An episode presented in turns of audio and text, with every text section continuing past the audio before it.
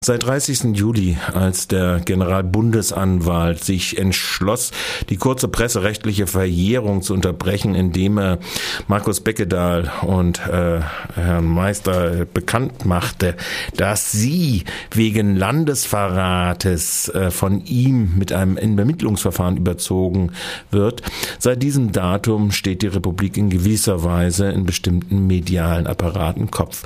Gestern schien die Entwicklung dahingehend, dass die Sprecher der Ministerien für ihre Minister des Inneren, der Justiz und des Kanzleramtes klar und deutlich machten, dass äh, wegen des hohen Schätz, hochgeschätzten Gutes der Pressefreiheit sie nicht äh, äh, dem Generalbundesanwalt folgen, der äh, unter der Gutachtenstellung eines Geheim äh, Staatsgeheimnisses äh, seit Mai gegen die beiden Journalisten und weitere Unbekannte ermittelt. Gestern, wie gesagt, die Bundespressekonferenz. Die Frage kam dann von Markus Beckedahl selbst. Wurde Netzpolitik auf die Anzeigen vom Bundesverfassungschef Bundesverfassungsschutzchef, also Inlandsgeheimdienst Hans-Georg Maaßen hin überhaupt elektronisch schon überwacht. Denn die Pressesprecherinnen der Ministerien wollten dies gestern nun nicht ausschließen. Habe ich eine Zusatzfrage äh, an, Herrn Plath, an Herrn Plato und Herrn, äh, Herr Scholz. Können Sie ausschließen, dass seit äh, Beginn der Ermittlungen gegen uns Überwachungsmaßnahmen gegen uns in Gang gesetzt wurden? Ja, bitteschön. Ja. Also ausschließen, Herr Beckedahl, kann ich das äh, schon deswegen nicht, äh, weil ich natürlich zu Ihrer Person oder zu etwa in anderen Ermittlungsverfahren einfach nichts weiß. Ähm, aber ja, deswegen kann ich es nicht ausschließen. Bitte ich um Verständnis. Oh, Moment, ich habe Sie eigentlich schon, es war jetzt schon die Zusatzfrage. Denn gehen, dass, wenn die Ermittlungen eingeleitet wurden, dass dann gegen uns als Journalisten schon Überwachungsmaßnahmen gestartet werden, rein rechtlich, ohne jetzt so den Einzelfall bewerten zu können, Sie als Jurist? Ja, ich kann, ich kann nur auf die, auf, die, auf die Pressemitteilung des GBA verweisen, der, äh, die gestrige Pressemitteilung des GBA. Äh, dort wird ausgeführt, dass ähm, mit Blick auf das Hochgut der Presse- und Meinungsfreiheit keine Maßnahmen gegen die in den Strafanzeigen des äh, BFJ namentlich genannten Journalisten ergriffen werden sollen. Ja, die Presseerklärung des GBAs. Wir werden da gleich nochmal drauf zurückkommen. Aber sie konnten es nicht ausschließen, dass die zwei Strafanzeigen an Riege, und zwar vom Februar und April 15, der Chef des Inlandgeheimdienstes, dem, mit dem Titel Bundesamt für Verfassungsschutz Hans-Georg Maaßen gegen Netzpolitik Org gerade deshalb via LKA Berlin Abteilung Staatsschutz gestellt wurden, um die elektronische Ausforschung von Netzpolitik Politik.org sicherzustellen bzw. zu flankieren. Im Interesse der Pressefreiheit setzt Paragraph 100a Strafprozessordnung nämlich eine ganz hohe Schranke vor die Durchsuchung bzw. elektronische Ausforschung. Im Mindestmaß muss ein Verbrechen vorliegen, also ein Straftatbestand mit mindestens ein Jahr Gefängnis Mindeststrafe. Dies garantiert aber nur Paragraph 94 Strafgesetzbuch der Landesverrat Staat, der mit der Absicht des Nachteils für die Bundesrepublik, und zwar eines schweren und zugunsten einer fremden Macht, einen schweren Nachteil für die äußere Sicherheit zur Voraussetzung hat. Mittlerweile, selbst für alle Ministeriensprecher, ist dies alles erkennbar, unabwendbar auf die von Netzpolitik organisiert, org, publizierten Dokumente nicht, also unanwendbar ist es äh, auf diese Dokumente. Deshalb gab es dieses Herumfilibustern mit dem nachgeschobenen Amtsgutachten des Geheimdienstes zum Staatsgeheimnis, das die Zweifel selbst des Berliner Landeskriminalamts schon hervorgerufen hatte. Dass der Generalbundesanwalt Range in die Falle lief, spricht erkennbar gegen ihn. Dass er auch gegen die mitgeteilte Ansicht des Justizministeriums seit dem 13.05. darauf beharrt, ein Ermittlungsverfahren einzuleiten und zu führen, macht ihn zum Komplizen von Maßen beim Demokratierekord. Und heute hat der Generalbundesanwalt in dieser Angelegenheit noch einmal nachgelegt. Hören wir rein. Zur Wahrung und Sicherung der Objektivität der Ermittlungen habe ich am 19. Juni 2015 ein externes Gutachten in Auftrag gegeben. Der unabhängige Sachverständige sollte klären, ob es sich bei den veröffentlichten Dokumenten um ein Staatsgeheimnis handelt.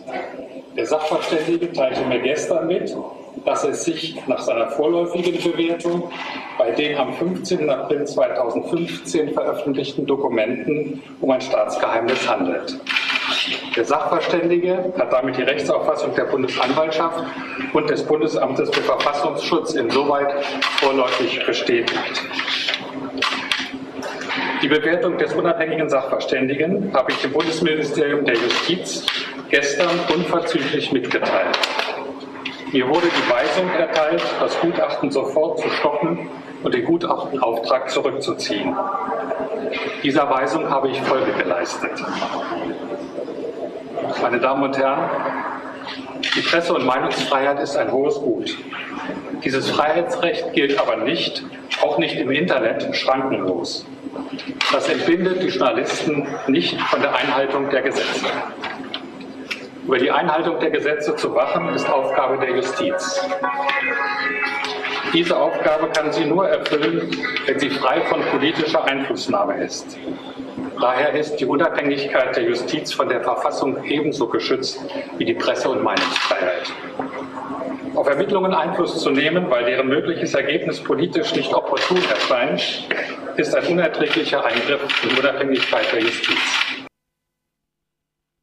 Das sagte vor zweieinhalb Stunden der Generalbundesanwalt, der im Februar ohnehin in seinen Ruhestand gehen wird ein Generalbundesanwalt, der mit dieser Erklärung erst recht sich zu einem Komplizen des Verfassungsschutzchefes macht, denn ein Tatbestand besteht nicht nur aus dem Staatsgeheimnis, das er glaubt per externen Gutachten prüfen zu können. Der Herr Generalbundesanwalt verliert nicht ein einziges Wort über die Absicht, die dieser Tatbestand auch erfordert bei der Veröffentlichung, nämlich einer fremden Macht zu nutzen und dem Bundesrepublik zu schaden, geschweige denn, wie denn der Stellenplan, und das ist das, was das Staatsgeheimnis sein soll, des externen Beruf, äh, Be Beauftragten Gutachters, der Stellenplan für die Internetausforschung, weshalb dieses Dokument dann die äußere Sicherheit der Bundesrepublik Deutschland im schweren Umfang beeinträchtigen soll. Solche Juristen an die Spitze der Generalbundesanwaltschaft gestellt zu haben, ist das Verdienst der FDP.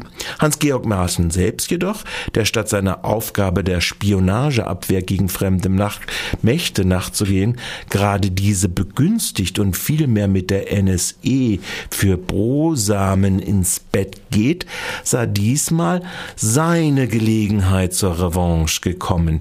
Ihm, dem schon die Kanzlerin im Herbst 2014 die gestellten Strafanzeigen stoppen ließ, gegen die, die sie publizierten, äh, gegen die Publikation von abgehorchten Telefonaten als Dienstgeheimnisverrat gegen die, die sie publizierten, wollte er nämlich verfolgen lassen, wird sich neben seinen Strafanzeigen schon rückversichert haben.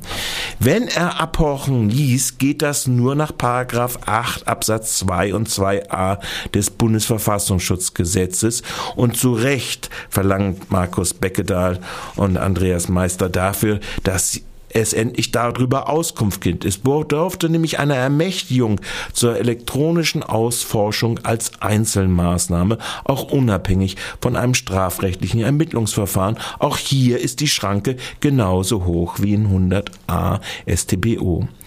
Da Ranges allfertige Kollaboration seit dem 13.05.15, der Eröffnung des Ermittlungsverfahrens auf Landesverrat, rechtlich das Vorliegen einer schwerwiegenden Beeinträchtigung aber nicht mehr Ausschluss, hatte Maaßen die Trümpfe in der Hand. Von wem braucht er die Genehmigung? Vom Minister. Der ist mal wieder nur am Rande informiert geworden, sagt Thomas de Maizière. Wer solche Amtsleitungen wie Maaßen im Amt duldet, ist nicht nur töricht, sondern erpressbar. Wer nicht vollumfänglich aufklärt, sondern wie bereits im Verteidigungsministerium erneut vertuscht, sollte die gleichen Konsequenzen ziehen, die für Range und Maßen angesagt sind. Goodbye, die Herren.